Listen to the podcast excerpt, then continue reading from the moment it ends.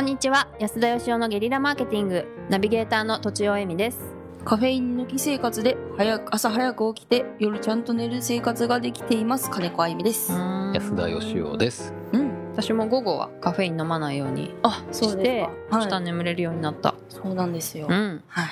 今日の質問は30代会社員の方からですはい安田さんとちおさん金子さんこんにちはこんにちは。こんにちは。毎回楽しみに拝聴させていただいております。早速ですが質問させていただきます。今回皆様に伺いたいのは商品やサービスの価格をどのように決めているかについてです。私の場合契約に基づき委託元の商品を販売し価格の何パーセントを販売手数料で得るという形の仕事をこれまで行ってまいりました。この度委託元の商品を販売している顧客に自ら考えたサービスの概要をお伝えしたところ気に入っていただきご購入いただけるかもしれないという状況まで来ております。しかし初めてサービスを提供するということで赤字覚悟の格安あるいは無償で提供するべきか黒字となるよう料金をいただくべきか料金を後払いにしてもらおうか先払いにしてもらおうかなど価格の設定に迷っております。そこで皆様が普段どのようなお考えで報酬を決定しているのかどのような価格設定方法が良いまたは悪いなどのご意見がありましたらご教示いただければ幸いです。ご参考にさせていただきたくよろしくお願いいたします。ということです。うーん。丁寧な方ですね。そうですね。ね。いろいろと。サービスっていうことは物がないっていうことなんですかね。そうですね。はいはい。うんそれは確かに仕入れがなかったら値段決めるの結構大変大変っていうかそういうことか。難しいですよね。自分のね時間で、うん。まあ、商品作ってる人、僕なんかもそうですけど、まあなかなか値決め難しいですよね。そうです。ねと思います私もそうですけどうん。あゆみちゃんもそうか私もそうですうんうんうね。んどうやってつけてんですか？金子さんは、えーうーん。いいねですか？相手の。そうですね。か。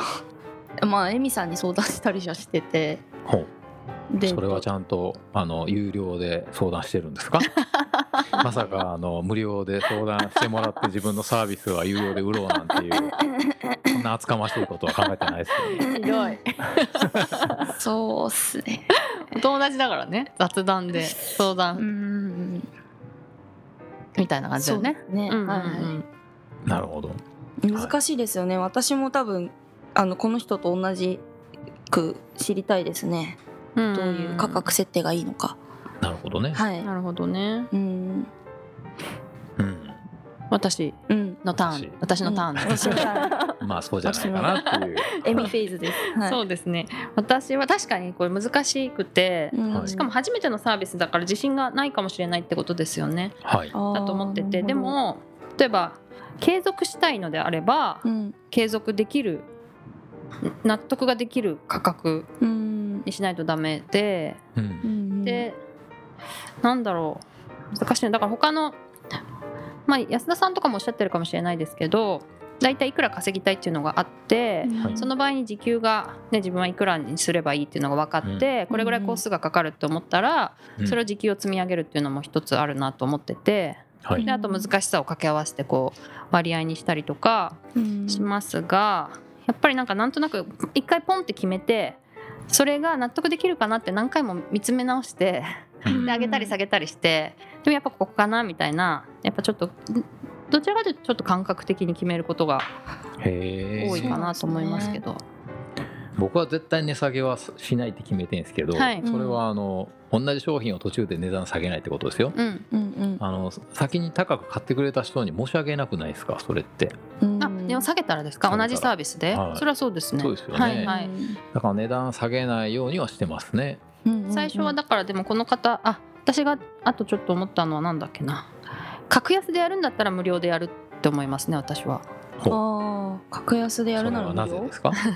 例えば格安、うん。例えば5万円ぐらいかなと思っても今回は1万円でいいやと思ったとすると、はい。私はすごい貸しをして貸しをなんか相手にねしてる感じがしますけど、相手としては1万円だと思って買ってるので、なるほど。なんかその貸しを持たせたいわけですね持たせたくて格安にすると思うんですけど、そはいはい。その相手はそう思ってくれない？このサービスが1万円だと思っちゃうのでだったら無料でやっていやなんかいくらか分かんないようにした方がうん。自分的にはメリットが多いかなと思います。確かにね。歌詞を作るという感じ。言い方嫌ですけどいやらしいですね。まあギブするって言いましょうかじゃあ。うんうん。ギブする感じで無償のがいいかなと。等価交換だと思われると困るって感じですね格安でうん。うん。なるほどね、はい。確かにそうかも。で、うんうん。ね値下げはしない。同じサービスだったらってことですよね。そうですね。うんうん。まあ、人によって値段変えると信用を失いますからね。はいはいはい、うん、そうか。でもこれ最初のサービスなんですよね初めてやる。そうですね。価格設定ってやっぱりいろんな定義があってですね難しいんですよ。価格設定ってやっぱ物を売る時の本当一番もう根っこっていうかですねうん。動画うまかったらやっぱ売れるし下手だったら売れないしみたいな。ものすごい市場調査とかする人もいますしね、うんまあ、僕の場合はですね僕はあのあんまりあの世の中の常識に反するやつなんであんま参考にならないんですけど、まあ、一つは先ほどねあの都庁さんもおっしゃってたように、まあ、1日何時間働いていくら稼ぎたいのかっていうところですね。うんうんで自分のまあ時間がね必ずやっぱ商品納品するにはかかるんで、うんえーその自分の時間あたりの給料っていうかね時給をいくらにするかっていうのはまず考えますね。うんこれはあの個人の時もそうでしたしあの会社の社長やってた時も社員に給料をいくらいくら払って何日間休むためにはいくらで売らないといけないっていうそういう計算してましたね。うんでもう一個はその値段で自分が買うかどうかですね。ああはいはいだから自分はこのぐらい稼ぎたいっていうのがあって商品に値付けしてでも自分だったら買わないっていう商品は僕は売らないようにしてますね、うんうんうん誠実ですね。誠実っていうか出ないとやっぱ売る自信がないですね。ああそうか。どうやって売っていいのかが分かんないです。うん。で自分だったらこれをこの値段だったら絶対買うよなっていうものであればなぜ自分だったら買うのかっていう理由があるじゃないですか、それを伝えていけばああなるほどって言って買ってくれる人が出てくると思うんですけど、うんうん。自分が買わないものを売るトークを考えようがないんで。であただそのなんか赤字覚悟の格安か無償で提供すべきかっていうのはあの多分目的によると思うんですけど集客目的なんだったらありかなと思いますけどね。その口コミとかで増えるかなとか。はい、うんうん。